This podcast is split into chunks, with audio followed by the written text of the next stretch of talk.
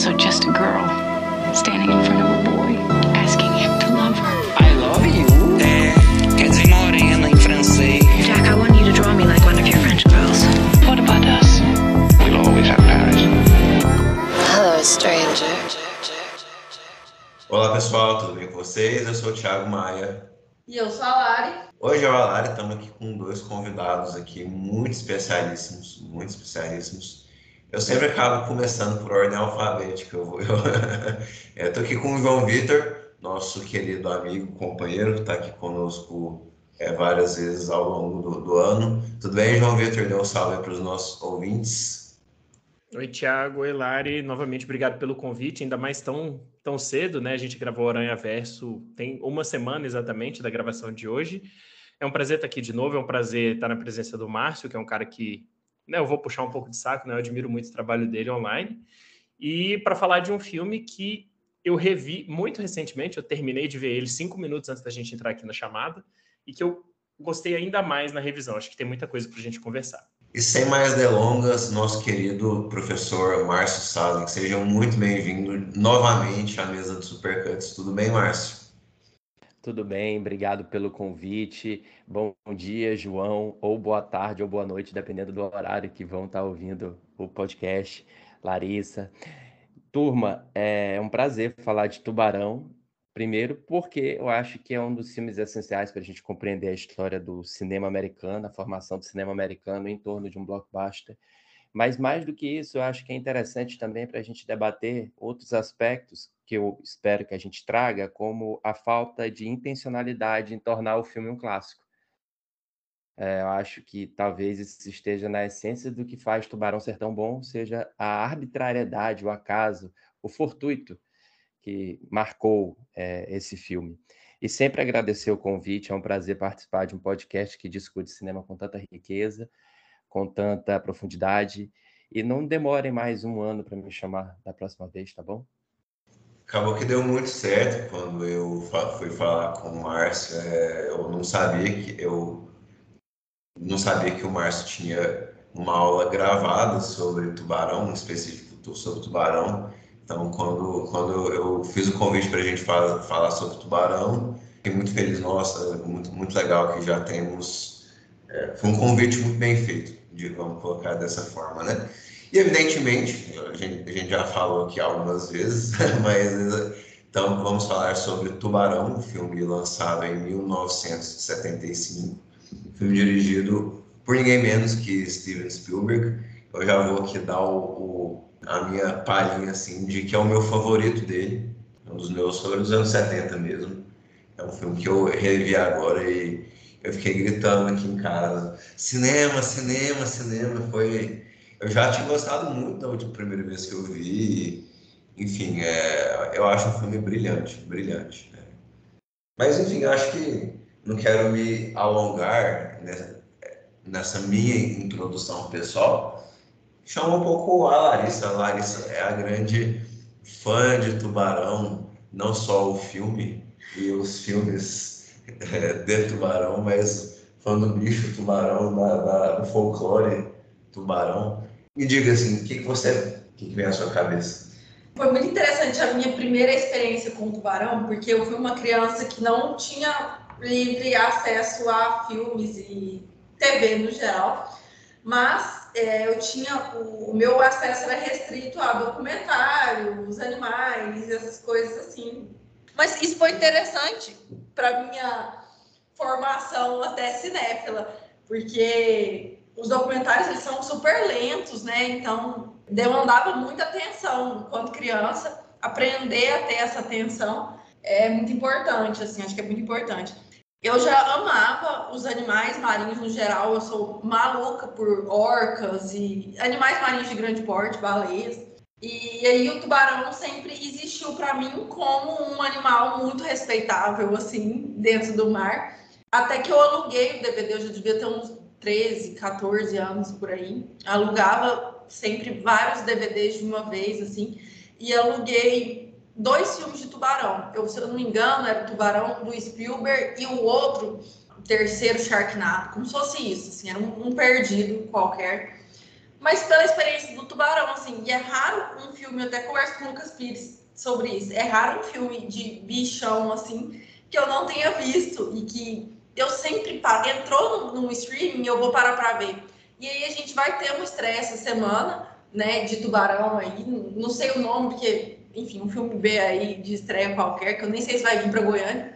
No Brasil ele vai chegar, e aí eu até brinquei, falei, é o retorno do cinema, porque eu gosto muito desses animais, monstros em tela, assim, eu gosto da construção de suspense, e não tem como falar que essa construção de suspense não foi ensinada pelo Spielberg com o primeiro tubarão. Esse monstro meio que invisível, né, que a gente não vê, mas é um monstro que amedronta qualquer pessoa, ele pode estar em qualquer praia, se você principalmente mora numa região costeira, assim, tanto que o filme foi lançado como filme de verão, né? Então as pessoas estavam indo para a água nesse momento. E, e, até essa concepção de filme de verão, ela veio muito do Tubarão em si. Blockbusters no geral e como as pessoas recebem esses filmes. Acho que Tubarão, ele é um filme muito... A gente vai falar sobre essa história e como ele constrói essa, essa persona americana mesmo. Acho que Tubarão é um dos filmes que representa muito o xerife ali da cidade, o chefe da cidade. E aquele homem que, da família que vai cuidar da família de todos em primeiro lugar e vence o mal. E, então, assim, eu, eu gosto muito disso tudo. Infelizmente, o impacto biológico do filme foi ruim. Assim, as pessoas ficaram aterrorizadas com tubarões. Houve várias mortes em massa de tubarões. As pessoas saíram para caçar tubarões. 70, né? Coisas que o passado meio que esconde. Mas isso aconteceu muito também com outros filmes que vieram depois e antes, com outros animais, assim, eu lembro quando teve um filme, esse eu nem assisti, inclusive, dos leões numa jaula que as pessoas ficam presas e, e isso também teve uma repercussão super negativa. É, nesse quesito, a gente falando de natureza, né? Mas eu acho que, ao mesmo tempo, abre muito os olhos. Eu até falei com o Thiago, falei, ah, vamos fazer a semana do tubarão nos supercuts, porque existe essa cultura de, de consumo de, de, uma vida biológica né, nessa forma de documentário que a gente via e acompanha, NetGeo e Discover e tudo mais. Só que no cinema esses animais normalmente são monstros no geral ou então estão nas animações, né?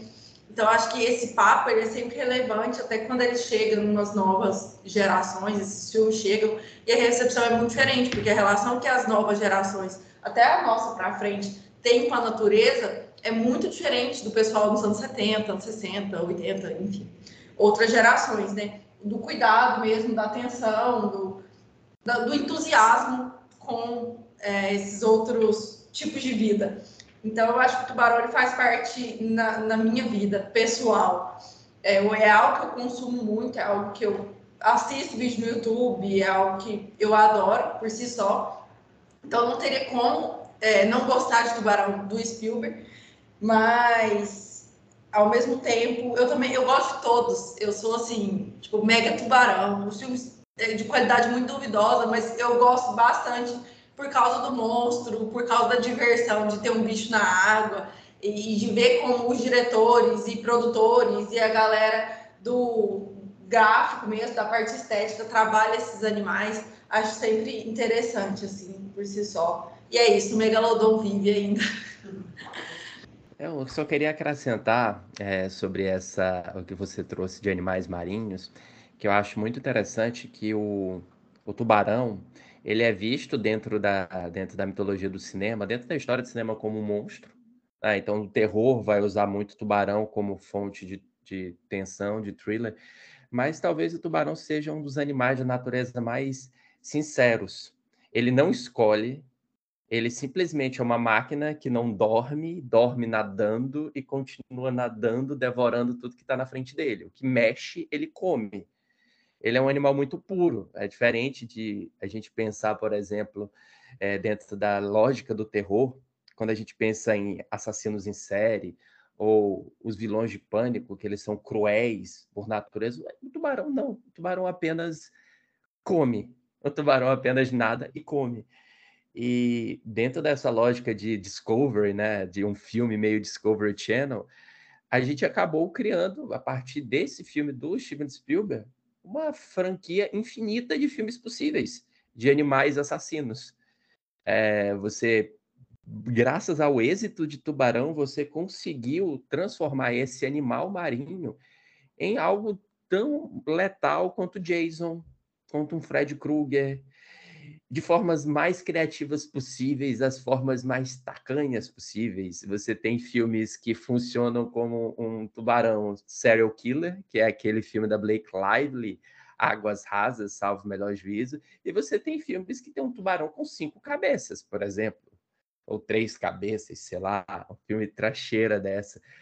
Então, é, é, muito curioso como um filme com 50 anos aproximadamente de idade, ele conseguiu influenciar tanto o cinema. De uma forma tão decisiva e de uma forma inesperada, inexplorada também. É, eu, eu acho muito interessante esses argumentos que vocês colocaram, até porque assim, eu não vi o Tubarão enquanto criança. Eu vi muita coisa que talvez eu não devesse, né? Então, ali com oito anos eu estava assistindo Alien, Predador, esse tipo de coisa, mas o Tubarão eu fui ver já com 20 e poucos anos, então eu já tinha uma, uma ideia diferente, eu já tinha visto várias cenas, porque eu já tinha começado a ler um pouco, estudar um pouco de cinema, então eu não tive tanta essa sensação de descoberta com o filme, mas acho que hoje eu tive uma redescoberta olhando por outro ângulo, né, meio já sabendo tudo o que ia acontecer.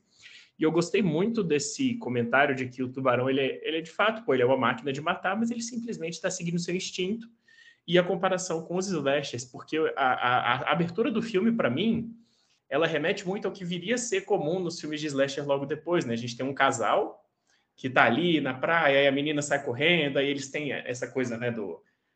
Né, querer dar uns amassos, essa coisa toda, e aí o tubarão vai lá e mata a mulher. Então, tipo assim, depois, né, quando vem Halloween, vem Jason, vem Freddy Krueger, a gente tem essa questão do slasher mesmo, né? Então, é quase como se ele fosse assim, óbvio que com convenções totalmente diferentes, mas é como se fosse assim, uma pincelada do que seria essa máquina que daria origem ao slasher, né? O monstro imparável que simplesmente vai matar, matar e matar, mas não por crueldade, por ele ser uma encarnação do mal, por ele ter algum trauma, por ele ter qualquer coisa, é simplesmente instintivo. E eu acho que até existe isso na caracterização do filme, né? Porque a gente vê ele como essa coisa realmente assim, pô, até a gente vê muito pouco do tubarão, né? Acho que a gente vai entrar muito em porquê ao longo da discussão, né? Porque isso é, é um dos duas coisas nessa né? questão da, do acaso que faz o filme grande, que o Márcio já, já pontuou. Mas ele é meio que tratado quase como assim, como se fosse uma coisa colossal, gigantesca. Eles vão falando do tamanho, a gente quase não vê ele. Quando a gente vê, tem meio que um respeito por aquilo, né? Na forma de filmar em quão grande ele é em comparação com o barco. Até tem a frase famosa: ah, precisa de um barco maior, porque ele é de fato essa coisa imparável. E eu acho que esse começo do filme, que é um terror, né? O começo do filme é, é basicamente terror. Tem todo o suspense que o Spielberg vai construindo depois. O filme ele, ele sai um pouco do terror mais pro final, né? Ele coloca um pouco mais de ação. Até a trilha sonora acompanha muito essa mudança, né? No, no terceiro ato, né? Ela vira quase uma, uma trilha de, de típica do John Williams, nessa né? coisa mais empolgante de aventura, de ação, mas eu acho que ele trabalha muito bem o terror no começo com essa máquina completamente indestrutível que a gente nem sabe o que é, mas que a sugestão da existência dele está sempre permeando, né? A gente fica uma hora e meia quase sem ver o tubarão por completo. Mas eu, a gente cria no nosso imaginário que a gente está vendo ele o tempo todo, né? Eu acho isso muito louco.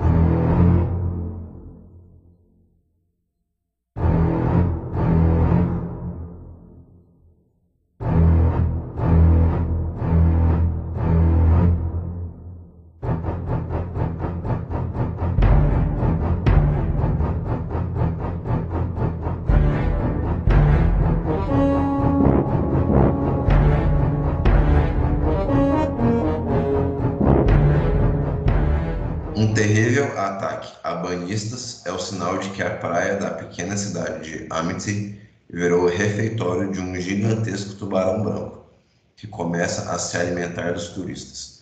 Embora o prefeito queira esconder os fatos da mídia, o xerife local, Roy Scheider, pede ajuda a um ictiologista, Richard Dreyfuss, e é um pescador veterano, Robert Shaw, para caçar o animal. Mas a missão vai ser mais complicada do que eles imaginavam.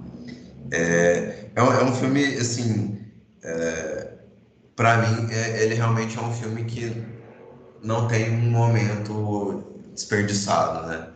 E é, é meio curioso como, esse, é, como o que se fala, em, quando você fala em Nova Hollywood, né? Você faz alusão aí a, sei lá, Scorsese, é, Coppola, Robert Altman, tantos outros nomes aí da, da chamada Nova Hollywood, né?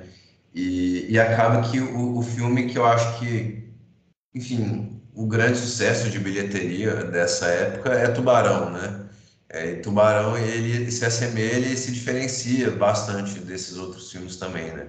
Acho que por um certo apelo popular de, de ter ali, três grandes atores fazendo esses papéis, é, ter um orçamento robusto aí de, enfim, de um filme de estúdio e tudo mais e tal, e claro, né, um olhar para lá de autoral do, do Spielberg, que conduz isso de uma maneira muito, enfim, de uma maneira muito incrível. Mas é, me chama, eu acho curioso pensar nisso, né, porque é, é um filme que ele, ele aparentemente, assim, ele é mais popularesco que esses outros filmes, né, até outros filmes desse ano mesmo, né, de, de 75, né, mas é muito o que o, o Márcio falou, né? Assim, é, o, o, sucesso desse filme não era algo que você apontaria de antemão, né? Então, o, sucesso veio, mas ele não era necessariamente óbvio, né? E, e realmente, assim, ele funciona como cinema, como terror, como, como é, temáticas políticas, né? Da, da questão da, da cidade, que, quem manda na cidade, né? Quem, é, que quando, você, quando as coisas apertam, quem quer, quem quer que vai dar as cartas no que se refere às decisões, né? Tem aquela cena também do, do, do primeira cena que o Robert Shaw aparece e ele, ó, oh, eu, eu, vou caçar o tubarão para vocês, né? E a cidade meio que o, sei lá, o conselho lá, não sei se é uma câmara de vereadores, não sei exatamente o corpo que está ali sendo representado, e aquele corpo tá com, tá com medo do tubarão, mas também tá com medo dele, né? Então eles ficam, ok, a gente vai, a gente vai avaliar, muito obrigado. É, enfim, é um filme que eu acho que funciona tanto, funciona muito, muito mesmo, né? Bem, é interessante que a história de Tubarão é uma história marcada por recordes. E boa parte dos recordes de Tubarão são, na verdade, frutos daquela ideia de que uma mentira repetida muitas vezes se torna uma verdade. Tubarão ele é conhecido, não sei se todos vocês devem ter essa mesma fonte, como o primeiro filme a superar a barreira de 100 milhões de dólares nas bilheterias dos Estados Unidos, o que é uma mentira. Muitos outros filmes haviam superado essa barreira antes, Casa de Vento Levou, A Noviça Rebelde, O Poderoso Chefão, que foi bem recente, Golpe de Mestre e O Exorcista. Todos eles foram filmes que ultrapassaram a barreira de 100 milhões de dólares na bilheteria. Aí tem um novo argumento em torno de Tubarão.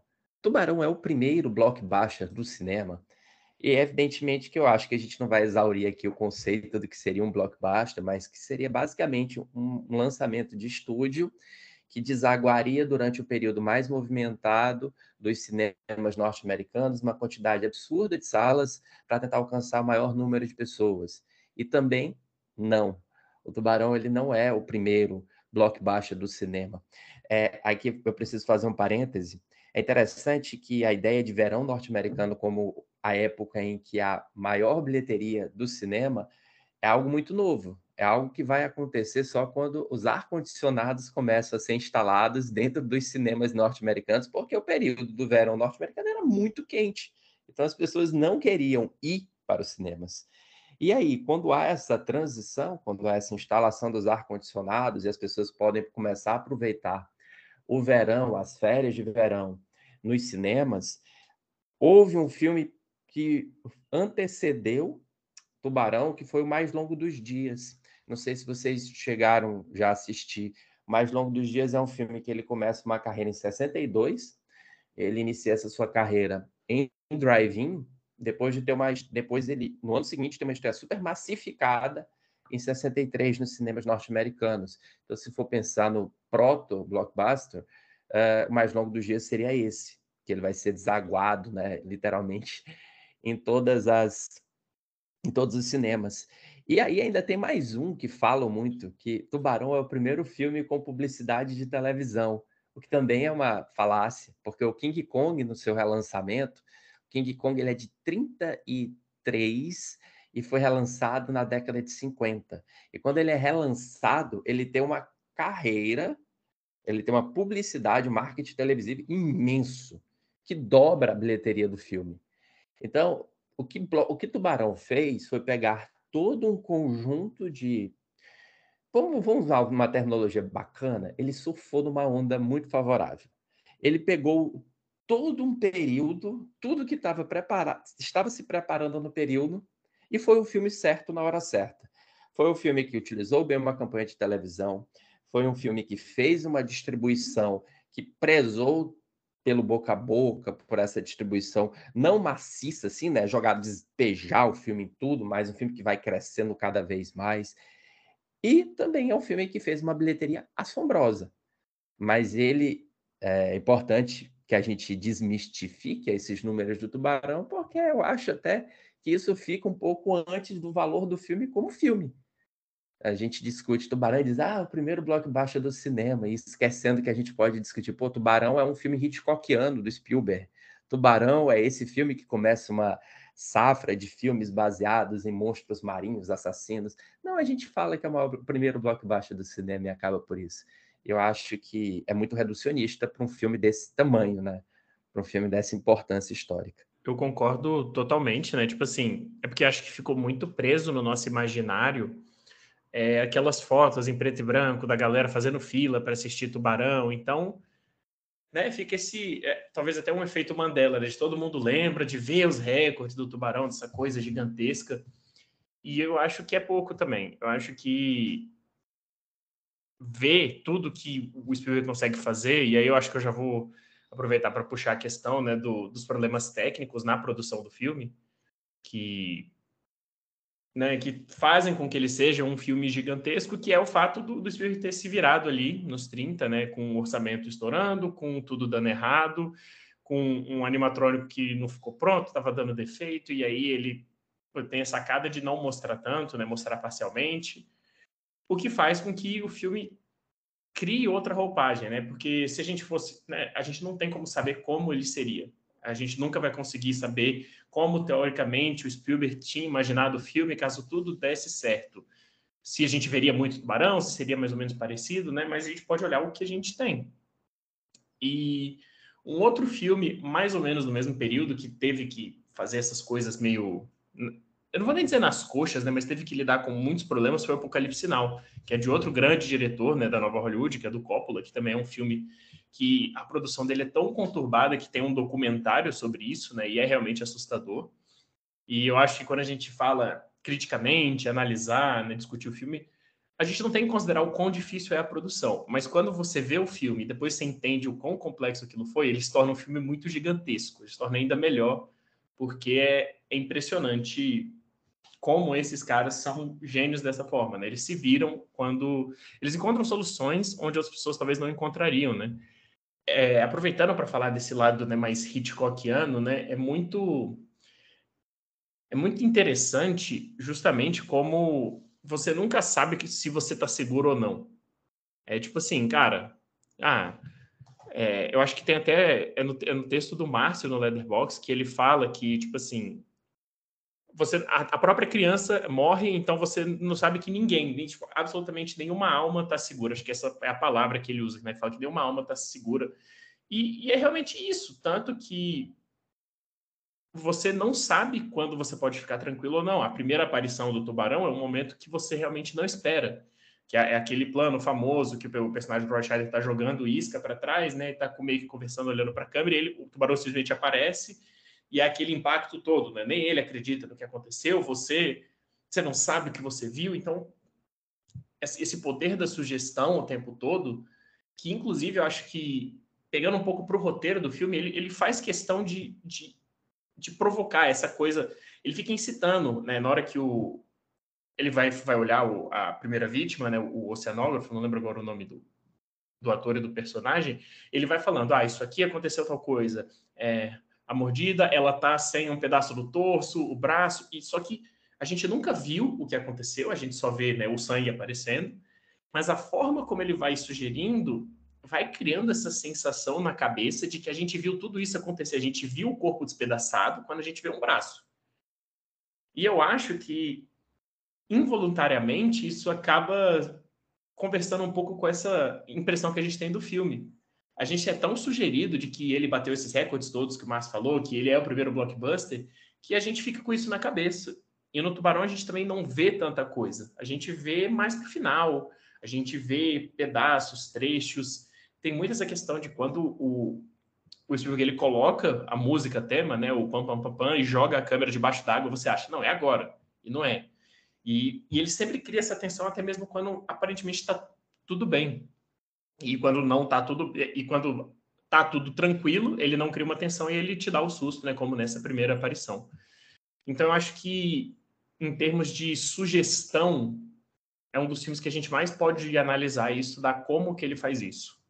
É, e tem uma coisa interessante, acho essa história, essa anedota muito que teve um produtor ou alguém envolvido na produção que chegou até a sugerir que fossem treinados tubarões. Imagina só que louco, treinar um tubarão para fazer o filme. Mas isso que você lembrou, João, do, do tubarão não funcionar, eram dois tubarões, né? Dois Bruce. A curiosidade é que o nome do tubarão de Procurando Nemo é Bruce, em homenagem ao tubarão do filme do Spielberg. É, o Bruce também, o animatrônico. Um deles afunda o outro um deles afunda e pronto, e o outro não funcionava apropriadamente. E aí, só pegar o gancho disso, até para a gente discutir um pouquinho como a arte é uma coisa bonita, como a arte foge muito do planejamento, como a arte é muito a função do acaso. É, no livro, no, no, no, ensaio da Susan Sontag sobre o estilo, ela vai falar sobre o papel da arbitrariedade. Ela vai questionar essa ideia de que o artista tem tudo sob controle. E na realidade a vida não é assim, né? A gente não tem nada sob controle. E eu fico imaginando, graças a, aos deuses do cinema, a gente tem a versão que a gente está discutindo. Mas eu fico imaginando como talvez a versão do Spielberg, como ele pensou originalmente, não fosse tão lendária quanto essa. Porque justamente um caso fortuito, que é o mau funcionamento dos animatrônicos, proporcionou uma nova abordagem. Então ele abre mão do susto, da violência, do terror propriamente dito, em favor do suspense. Em favor de instigar em nós o sentimento de perturbação e inquietação constante. Ressaltado pela trilha do John Williams, muito no lugar de simplesmente expor, mostrar o tubarão. Inclusive, ele cria uma tônica para os filmes de monstro que vão vir depois. É um filme que vai começar sugerindo para depois mostrar. Ele nunca vai mais. O cinema de monstro, em geral, não é um cinema que mostra o monstro de cara. Você vê aquele Godzilla do Garrett Evans, eu nem gosto muito desse, mas tu vai ver o Godzilla mesmo com 20 minutos de final de filme. O Godzilla, ele é visto por relances, por consequências do que ele provoca, muito mais do que ele como criatura né, de torso, o corpo inteiro. Você não percebe isso. E eu acho até que vale a pena, né? Eu queria até saber a opinião de vocês, como essa construção de sugestão em vez de exposição é uma coisa que é muito mais estimula muito mais os nossos sentidos. Quando a gente vê uma coisa, a gente viu uma coisa, né? A gente viu uma, uma instância, uma criação única. A gente não tem espaço para criatividade, para imaginação. Quando a gente não vê, a cabeça fervilha, né? A gente fica procurando, tá, mas e aí? que que tá rolando? E a gente fica aquilo, e a gente fica alimentando, e a gente fica alimentando. E eu acho que isso torna até hoje o Tubarão um filme atemporal também. Se fosse um filme de mostrar muito monstro, podia estar datado. A gente tem hoje em dia uma parte uma parte do nosso meio, né, que é meio chato com efeitos visuais, ah, os efeitos precisam ser realistas e tal, e não sei o que, eu não vou entrar em, em, em, em briga agora, mas ele poderia estar datado. As pessoas poderiam dizer, um ótimo filme, mas está velho, envelheceu mal porque o efeito está ruim.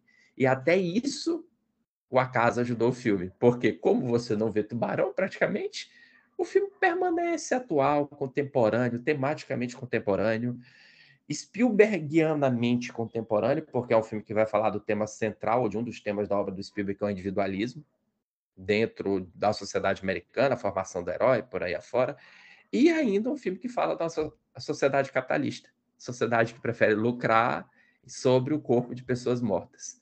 Dois pontos assim que eu acho interessante da sua fala, mas eu acho que vale comentar, é que há esse, essa construção de medo né, na sugestão, ela é muito inerente à espécie humana ou qualquer outra espécie, para ser bem sincera. A gente tem a, o mito do monstro do armário, né, o monstro embaixo da cama. A partir do momento que você ilumina, ele deixa de existir. Então, assim, essa construção, o monstro, ele depende muito da, da não existência dele também. Você duvidar da existência dele o tempo todo. Então, eu acho que isso é muito, é, isso é responsável pelo, pela construção de medo no geral nesses filmes e importantíssimo, assim, independente da, do efeito visual ou não que se dê para isso, é, independente se o monstro é realista ou não, a existência ou não dele ali naquele ambiente, né, é, já dá o, o, medo em si. Sei lá, eu, eu vi um texto esses dias,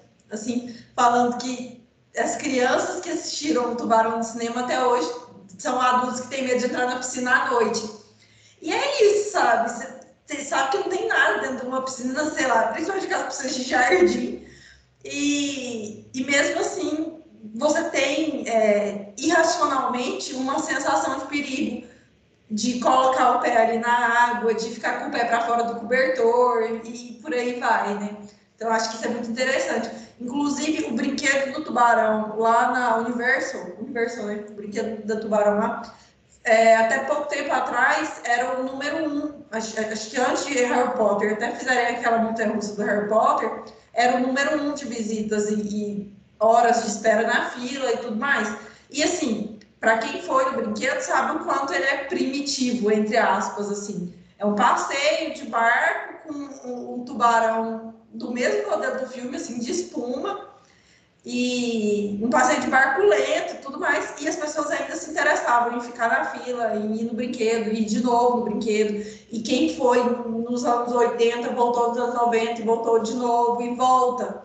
Então eu acho isso muito interessante, assim, exatamente por isso, que não depende desse monstro hipertecnológico, nem desse realismo, né, no animal é, que é algo que a gente tem, por exemplo, sei lá, em Free Willy, né? Que eles treinaram de fato a, a, a orca para interagir com o menino e tudo mais. E, obviamente, os barões não funcionam dessa forma, isso não daria certo. Mas até eu acho que com a orca já, já foi algo meio arriscado. E, e é interessante porque que a orca, por mais, a orca é muito mais perigosa que um tubarão na natureza, assim, por mais que ela não. Agora ela está só afundando um monte de barco aí, né? Mas a gente não tem tanto medo assim das orcas, não é tão intuitivo esse medo. Acho que uh, o filme também fez muito disso, né? A orca com um bicho fofinho e, e a própria construção das orcas no imaginário, com o show da Chamu e tudo mais isso tudo é muito relevante para a discussão e para o medo em si, né? Isso aí a psicologia vai explicar uh, melhor que eu, mas esse desconhecido, o medo do desconhecido, ele é muito primitivo na gente, de qualquer forma. E eu acho que o universo de monstro, ele só consegue ser aterrorizante, só consegue passar a barreira do suspense e para o terror se ele brincar com o desconhecido mesmo, com o escuro, com é, a água, né? Porque na água você não vê, não tem acesso completo ali. Então, é, esses recursos, sei lá, é a inundação que traz os crocodilos para a cidade. É, é, sempre algo assim, você não pode tatear de fato, porque não faz sentido ter um filme de monstro dentro de um apartamento iluminado, sabe? Assim, isso não existe. Então, eu acho que é muito importante, assim, e como esse monstro está sempre velado, ele fica mais charmoso por si só, né? Assim, acho que o problema do serial killer é até esse contrário, assim, o filme de serial killer, é difícil um filme de serial killer ir para o lado do terror sem ser slasher, porque você não tem medo de algo que você conhece, né? Assim, medo, aquele medo instintivo mesmo, né? Aquele medo que te paralisa e tudo mais.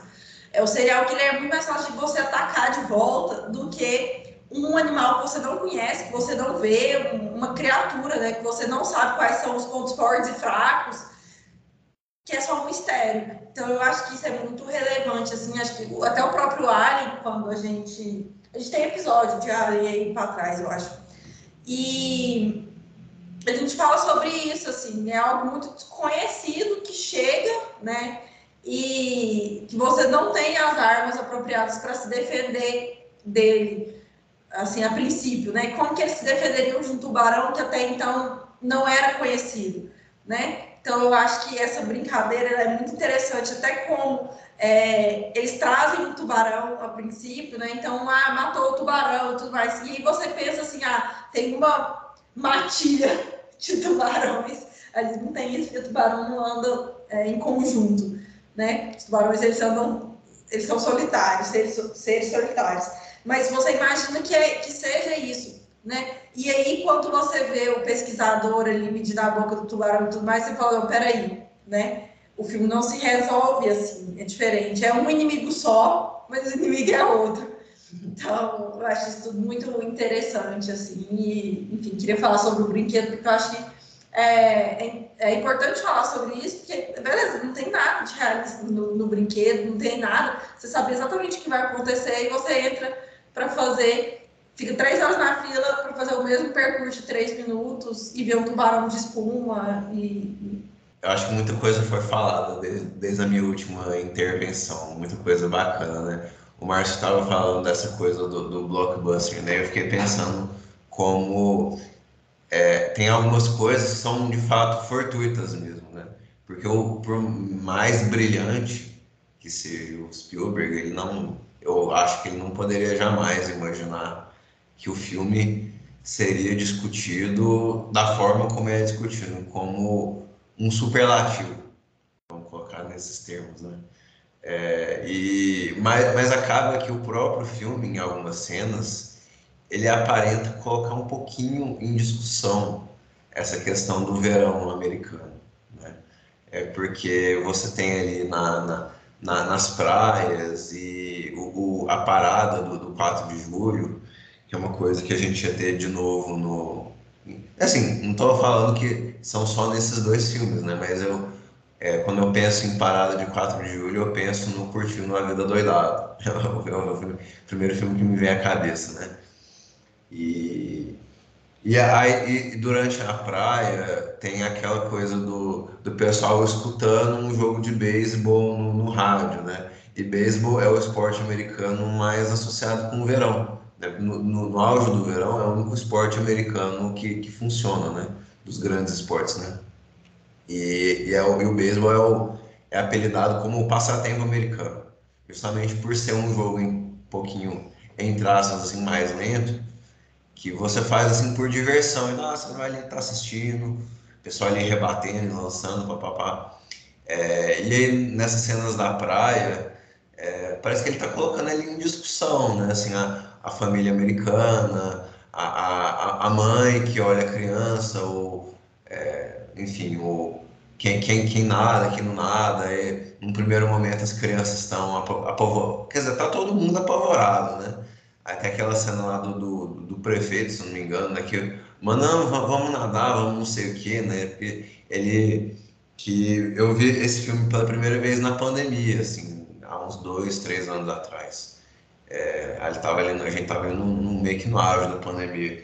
E é, foi muito difícil não ver o paralelo, né? Tipo assim, pô, a piscina tá aí, nadem aí, tá, e um negócio que, é, por, por, por, mais que as pessoas não queriam nadar, elas estavam com um medo genuíno, uma vez que uma nada, aí tem um efeito manada, assim, aí vai, aí entra um, entra outro, entra cinco, entra dez, entra vinte, dali a pouco, dali a pouco tá todo mundo nadando, né? Aí, aí passa lá o, a criançada que. E aí tem, tem, tem lá a molecada que põe o, o chapéuzinho de, de, de tubarão e assusta todo mundo. Né? E, e, assim, num filme que é tão tenso, né? Você tem esse momento ali de comédia, mas é, não sei se é porque eu, era a segunda vez que eu vi o filme, mas você fica assim, beleza, é uma comédia, mas é uma comédia momentânea, né? Porque já dali a pouco vai vir outra, outro fato, outra coisa assim impactante, né? E, enfim, você não vê o tubarão, né? Mas eu sempre quando eu penso nesse filme e vendo esse filme, é, quando o tubarão de fato aparece, né? Pô, rouba a cena total, né?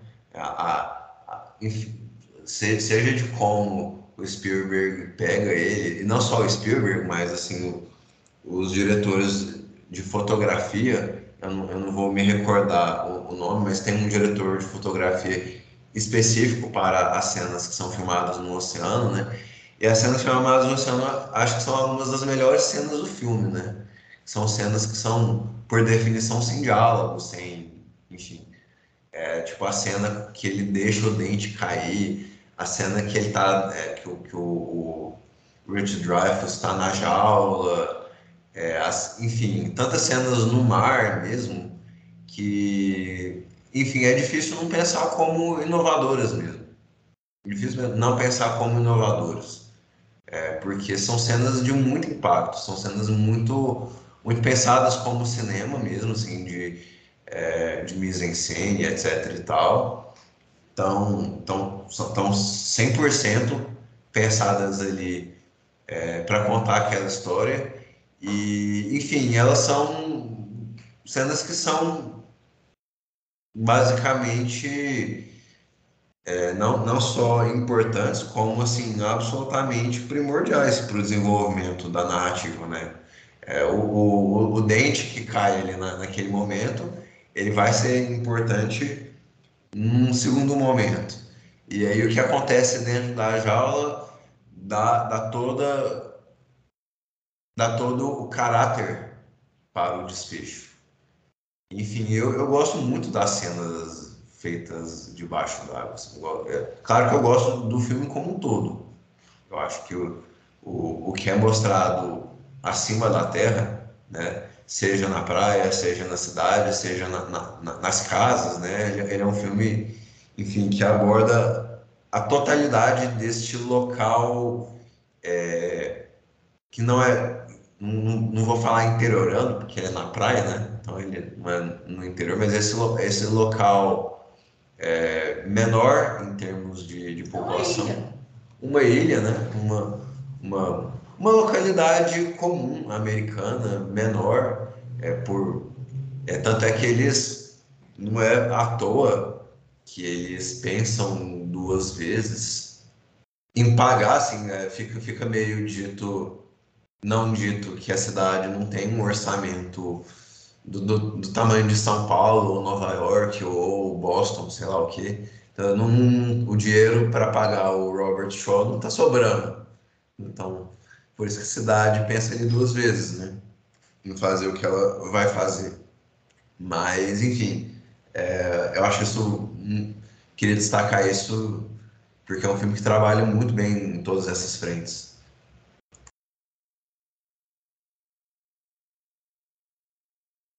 Pegar um gancho que tu falaste, o Tubarão foi um filme muito mencionado durante a pandemia, é, porque comparava-se muito o comportamento do governo brasileiro. É aqui a gente tem que falar da nossa experiência, evidentemente, o governo brasileiro com o comportamento do prefeito de Emmett, que independentemente do fato de ter um tubarão, de saber que tem um tubarão, de saber dos riscos, ele colocou a economia na frente da, do bem-estar da sociedade, da população. queria saber se tu viu o filme por causa disso. É, se tu criou essa relação, por que não, não eu, eu, até, eu, eu até, assim, antes de eu ver o filme, eu sabe, eu claro que tinha noção da dimensão do filme, etc, etc. É, mas essa questão da, da saúde pública, eu não sabia que ela era abordada dessa forma no filme. Então, para mim, foi engraçado, foi muito peculiar. Inclusive, né, até puxando esse gancho, né, tem um, um vídeo do Max, do Entre Planos, né, que é justamente sobre isso, né, ele fez, deve, não sei se já tem dois anos, mas ele fez, ele aproveitou para falar do Tubarão, fazendo justamente essa comparação e analisando, fazendo justamente essa conexão, né? E eu acho que é um vídeo muito interessante, né? É um dos canais que eu gosto de recomendar sempre, então eu já vou. Ah, então eu vou somar a recomendação também. Eu vou recomendar também. O trabalho do Max é muito bom. Também do, do trabalho do Max, né? É, mas, enfim, eu, eu, penso muito o Tubarão como esse filme da nova Hollywood, assim. Se eu não me engano, eu, eu vou checar aqui, se, se eu tiver errado, eu vou colocar uma nota de edição, mas é o primeiro filme de nova Hollywood, eu acho que, no, que seria considerado é, nesse panteão da nova Hollywood que a gente está falando aqui no Supercuts.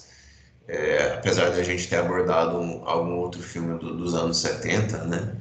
É, mas enfim, eu, eu gosto muito, muito, muito, muito desse filme. Eu acho que se você, para quem por algum acaso não assistiu ao filme, o filme tá no, no Prime Video e tá na Globoplay também, se não me engano.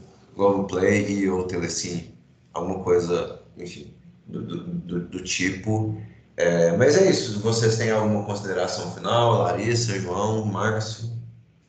Eu, eu vou fazer um parêntese. É, eu acredito que ele não esteja dentro do regime oficial da nova Hollywood, digamos assim, né? Aquela nova Hollywood que a gente sabe que tem, por exemplo, o Bonnie Clyde, que tem o Caminhos Perigosos, talvez o filme do Spielberg esteja mais perto da nova Hollywood, mesmo esteticamente, seja encurralado, ou mesmo Louco Escapada, mas Louco Escapada já é um filme um pouco mais de estúdio, né, caminhando mais em direção ao estúdio. Mas sem sombra de dúvida, ele é influenciado pela nova Hollywood, isso não há dúvida. É, há dois aspectos que a gente precisa chamar atenção como está presente essa influência. A primeira delas é, o, o, o João até lembrou, né, o filme não tem piedade não é um filme piedoso. O filme mata uma criança. A primeira vítima, do, a segunda vítima do tubarão é uma criança, que é encenada de uma forma perturbadora pelo Steven Spielberg. O Spielberg ele usa dois recursos do Hitchcock nessa cena. O primeiro deles é aquele corte, são os cortes sucessivos que vão aproximando do, do espectador, do personagem do Rob Schneider. Então, passa um personagem na frente da câmera, o plano que era mais distante fica mais próximo, passa um outro, a gente fica mais perto ainda dele. E o Dolly Zoom, que aí você vê aquele plano famoso do, do, do, do vértigo, de um corpo que cai, que o Spielberg remete. Inclusive, eu adoro o Spielberg brincando de Hitchcock. Uma pena que o Spielberg não faça isso com frequência, mas é muito bom vê-lo brincando de Hitchcock. Então, o filme tem isso. O filme não tem aquela, aquele comprometimento de ser limpo, de ser um filme clean, de dizer, não, mas tem uma parte que está protegida. Não é bem assim no filme, não. Crianças morrem no filme. E eu acho que tem também um outro aspecto da nova Hollywood, que é uma coisa do quem é o herói, afinal de contas, né? A gente precisa se perguntar quem é o herói da sociedade americana, porque a nova Hollywood vai nos mostrar anti-heróis. E o personagem de Rob Schneider, ele não é um herói, porque ele reluta.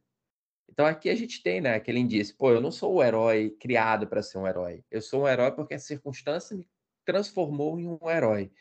Eu sou um herói porque eu tomei a decisão certa que ninguém conseguia tomar a decisão certa naquele momento, que era enfrentar algo que todo mundo tapava, né? Todo mundo passava o tapete em cima e fingia que não existia. Então eu sou o herói. Eu acho que esses dois aspectos, eles estão presentes no Tubarão. Eles estão presentes, são desenvolvidos no Tubarão. Talvez o segundo, que é a questão do heroísmo, tenha o dedo do Spielberg porque o Spielberg vai, na segunda metade, como o João bem ressaltou, o filme vai deixar de ser uma crítica, necessariamente, um filme de terror, né, e uma crítica social, e vai passar a ser um filme de aventura, é um filme de busca, a caçada de um bicho, caçada de um, de um adversário. E aí você desloca o foco do filme para uma espécie de aventura em alto mar. Tudo bem, funciona também tão bem quanto. É, mas dentro dessas consequências da nova Hollywood, eu acho que o filme poderia sim se encaixar como um filho da nova Hollywood. Não necessariamente da nova Hollywood, mas uma consequência da nova Hollywood.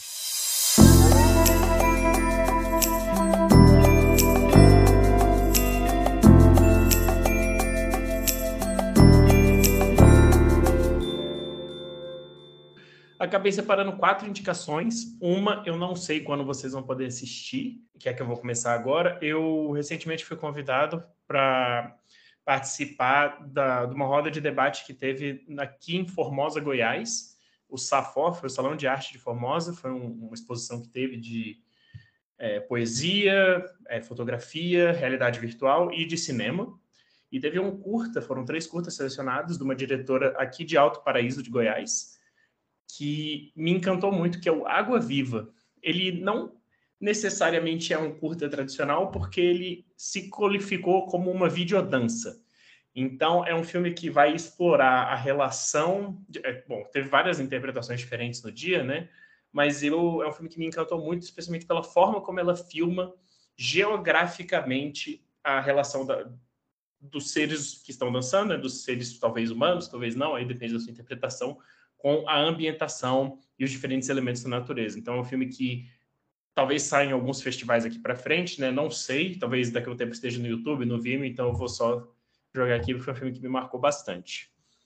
O segundo, a segunda recomendação, porque apareceu na minha timeline do Twitter, é um filme que eu vim aqui comentar no Supercuts, que hoje está fazendo 30 anos no dia da gravação, que é o Jurassic Park, do próprio Steven Spielberg, que tal, talvez seja o meu favorito dele, acho que pela, pela função que ele teve na minha criação como cinéfilo desde a infância. A terceira recomendação é um outro filme dos anos 70, né? Eu estou tentando manter essa temática, né? Que é o Um Dia de Cão, do Sidney Lumet, que eu vi recentemente também, que acho que já se enquadra né, na nova Hollywood, né? Questão, o cara é totalmente um anti-herói, mas ao mesmo tempo a gente torce por ele. Tem, né? Se passa dentro do, de um banco exclusivamente. O Lumet é um grande diretor, o Alpatino está excelente no filme. E a última recomendação é uma que já deve ter sido dadas aqui várias vezes, que a Larissa falou para eu correr para assistir, porque ia sair da MUBI, está saindo mesmo, de fato. Eu assisti ontem, anteontem, que é o Han, do Akira Kurosawa, já deve ter sido recomendado aqui um milhão de vezes, mas eu acho que nunca é demais, é um filme que realmente me impactou de uma forma, assim, cara, eu ainda nem consegui colocar em palavras direito, mas eu acho que é, é uma experiência. Um, um conhecido meu, ele falou que se ele tivesse que mostrar para uma pessoa que nunca teve nenhum contato com o cinema, que não sabe o que é o cinema, ele mostraria o Ram porque ele é basicamente cinema, ele é basicamente tudo que o cinema combinou. E eu não acho que esteja muito longe disso, não. Eu acho que é um filme simplesmente fantástico. Bom, a gente tem assistido poucos filmes ultimamente. É, final aí Roland Garros, o Thiago tá assistindo mais tênis muitos eventos sociais, o pessoal resolveu casar em março esse ano. Então, os filmes estão meio deixados de lado. Aí, inclusive, a gente está assistindo Succession atrasados, mas estamos. É, estamos no meio da segunda temporada e não sei quando vamos terminar, mas quando terminarmos, a gente volta para falar o que achou. Por enquanto, estamos faz gostando. A gente faz uma review. e é isso. De filme mesmo que a gente assistiu, é, a surpresa, não tão surpresa assim, mas foi uma surpresa porque a experiência foi bem positiva. É, foi o Exorcista do Papa, com o Russell Crowe. Nós, nós, gostamos muito, assim, eu, eu queria ver o filme desde quando ele foi para o cinema, que eu achei que tinha bastante potencial ali. E aí a gente acabou assistindo agora, que ele entrou em possibilidade ali de aluguel no, na Apple e no, no Prime também, acho que dá para alugar o filme. E a gente assistiu, eu adorei assim essa batalha dos papas contra o mal, do, dos papas, do, da Igreja Católica, do Papa e dos padres contra o mal, assim, é, esse duelo meio que é, ele é um filme no formato meio de super-herói da Marvel agora, só que ele muda para dois padres, é, o demônio em si e, e essa disputa de bem e mal, e de uma forma, é um filme até leve, acho que a classificação indicativa é 14 anos só, porque ele não tem tantas cenas de terror, assim, ele é um filme mais de ação, eu diria, né? É um filme até meio aventura, e, e, foi uma surpresa muito boa, assim. É, é, bom quando a gente chega nesses filmes, nessas estreias, ultimamente, e sai com um sorriso, assim, de pelo menos momentos de diversão a gente teve, e a gente teve, o filme, ele tem uma pegada meio engraçadinha, assim, é sobre é, um, um, padre real, que foi exorcista no Vaticano por, por muitos anos, que é o Gabri Gabriele Amorf, inclusive comprei o livro do, do, do, padre, deve estar lá na portaria, vou ler o, o livro de exorcismo dele, e Aí depois, acho que no próximo Supercast eu já posso falar do, do livro. Review do do livro. review do livro. Mas eu adoro essas temáticas. Eu acho que o filme mais de terror possível é filme que explora religião e, enfim, anda por esses Crença caminhos. Crença no, no sagrado, que tem alguém te protegendo. Enfim, eu acho que isso é, deixa as pessoas mais vulneráveis, assim. E são meus filmes favoritos, acho que da vida, assim, esses filmes. É, eu, adoro- eu sempre defendo sinais, defendo defendo todos os filmes de Celine. Esses dias eu estava defendendo também a relação da, da própria Celine com o Sagrado. Então, é, esse é um dos filmes aí bem bacanas. É, um filme que eu acho que adolescentes ficariam muito satisfeitos. Eu gostaria de ser um adolescente que viu um filme desse. Inclusive, na nossa adolescência tinha muitos filmes parecidos com isso, né? Essa dinâmica ali. Acho que é algo bem é, anos 2000 ali. Sim. E bacana a experiência. Além disso, eu não vou, vou deixar o Thiago fazer como indicação, que a gente assistiu Missão Impossível. Era um dos últimos do De Palma, que a gente não tinha visto ainda. E, e vai como mês que vem tem estreia de Missão Impossível, e isso vai aparecer na pauta, a gente já assistiu. Também, eu acho que é o mesmo tipo de experiência que a gente teve com o Exorcismo do, do Papa, assim, um filme animador, é, que deixa a gente revigorado aí para Uhum.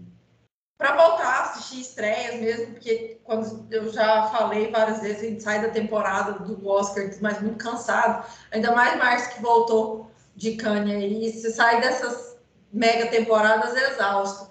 E aí é sempre bom dar uma respirada, dar um tempo para voltar a assistir os filmes e sem a pressão do, da quantidade, né? Que o Felipe, inclusive, Felipe Furtado, a culpa é sua, faz isso com a gente. Eu tenho três indicações para vocês: a de um filme, a de um curso e a de festivais. Vou começar em ordem é, alfabética. Eu tenho uma indicação do Clube do Crítico, que na sua vigésima edição vai discutir a história do cinema de comédia. A gente vai discutir, por exemplo, lendas como Charlie Chaplin, Buster Keaton, Mel Brooks, Jacques Tati, Monty Python.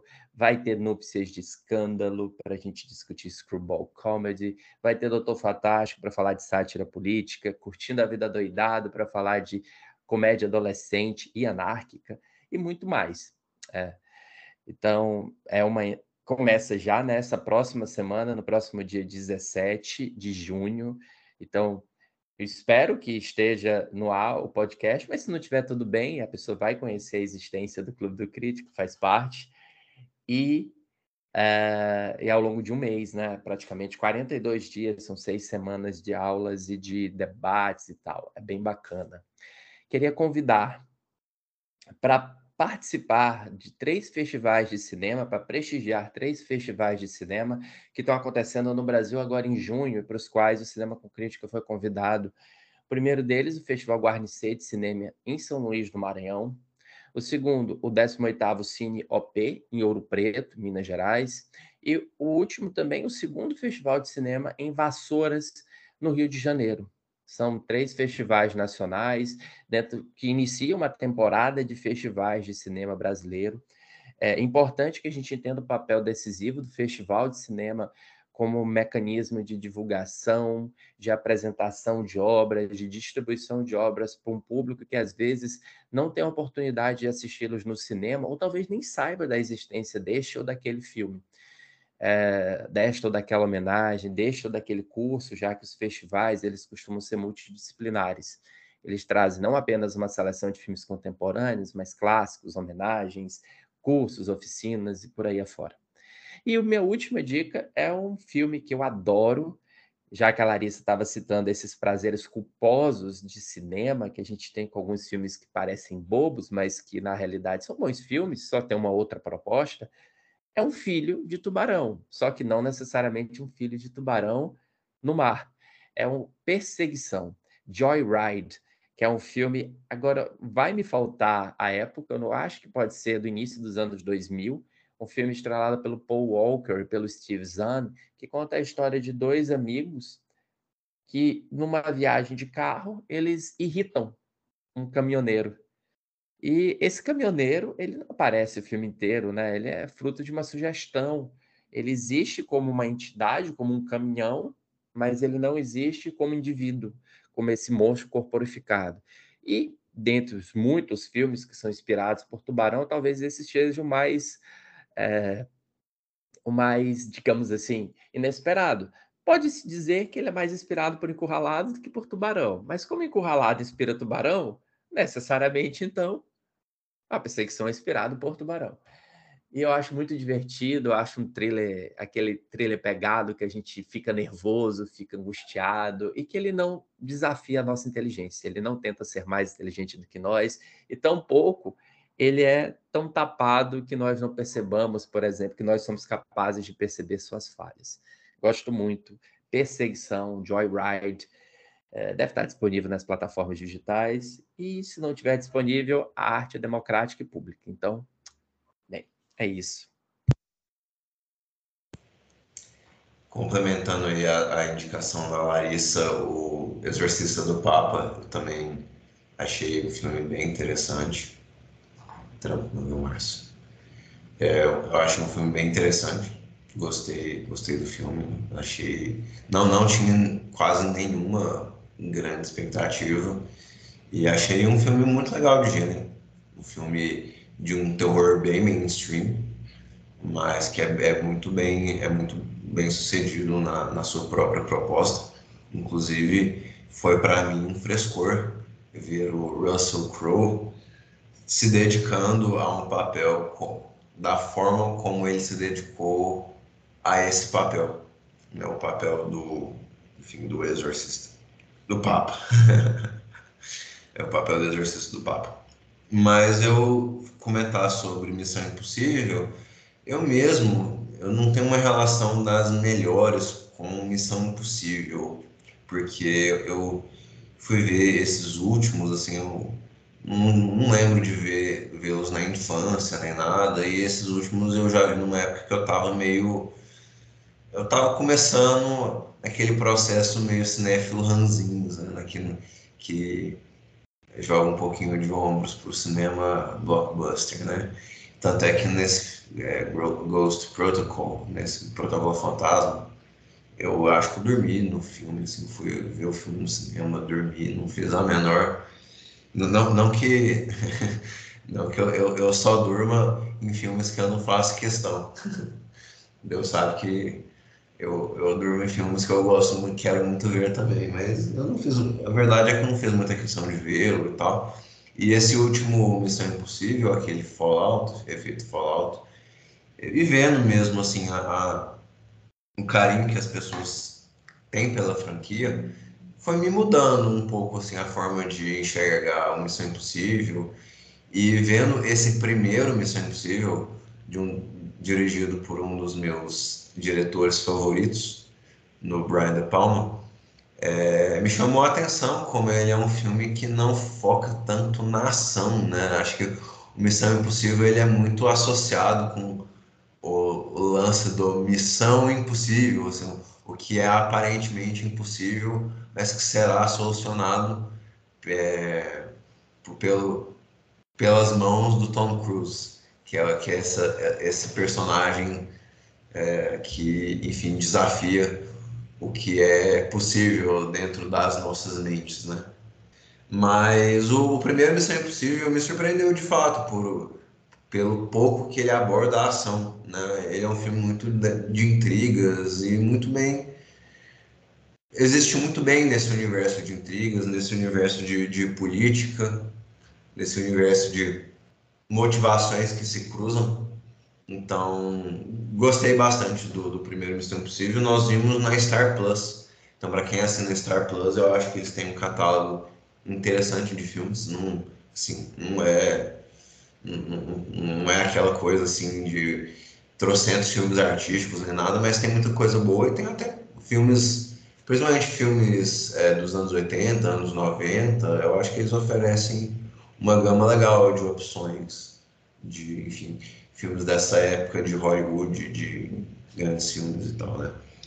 Mas encerro com, com esse comentário, com essas indicações, encerro a minha participação aqui de hoje. mas não antes de agradecer ao João e ao Márcio que toparam aqui é, entrar conosco um domingo de manhã, tirar um pouquinho do domingo aí de vocês para falar de cinema conosco, comigo e com Larissa. Meu muito obrigado a vocês. É, muito obrigado aos ouvintes. É claro, não, tenho que, não posso passar batido e agradecer a, a presença dos ouvintes, a audiência dos ouvintes. Mas o espaço é de vocês agora para vocês deixarem os jabás aí de, de vocês, onde o pessoal pode acompanhar o trabalho de vocês. Enfim, pessoal, o espaço é de vocês. Bom, obrigado pelo convite novamente, Tiago e Lari, foi muito bom estar aqui. Obrigado pela conversa, vocês e o Márcio também. É sempre um prazer vir aqui, ainda mais para falar de filmes sensacionais. É, vocês podem me seguir no Leatherbox JV Carreira, que também é meu Instagram pessoal. Eu tenho um canal no YouTube que se chama Cena Pós-Créditos, que eu preciso produzir mais, uh, aceito, tá tudo bem. É, e um perfil no Instagram também, arroba Cena Pós-Créditos, que eu pretendo voltar a produzir de volta né, para o YouTube e para o Instagram, assim que der uma ajustada aqui na minha rotina. Mas muito, muito bom estar aqui de volta e assista Missão Impossível sim. E assista de novo, Thiago. Você, você assistiu errado, cara. Tem que rever o Protocolo Fantasma. É muito bom. E tem todos no Star Plus, inclusive. Eu quero também agradecer o convite, muito obrigado.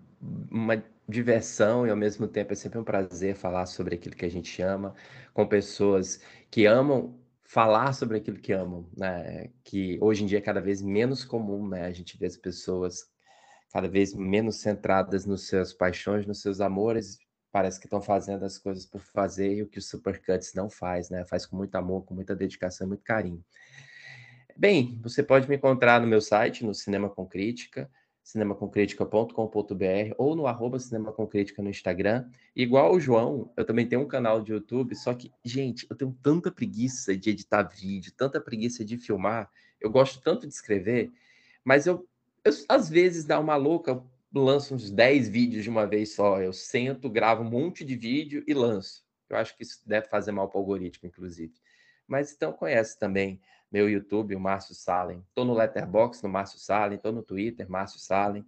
E é isso. Muito obrigado pelo convite. Um abraço para todos e bons filmes, né? Bons tubarões, bons filmes, boas discussões no Supercuts ao longo dessa temporada.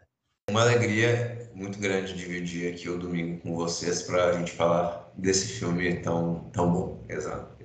E é isso. Muito obrigado, João. Muito obrigado, Márcio. Um abraço a vocês e um abraço aos ouvintes. A gente volta aí muito em breve com mais um Supercuts para todos.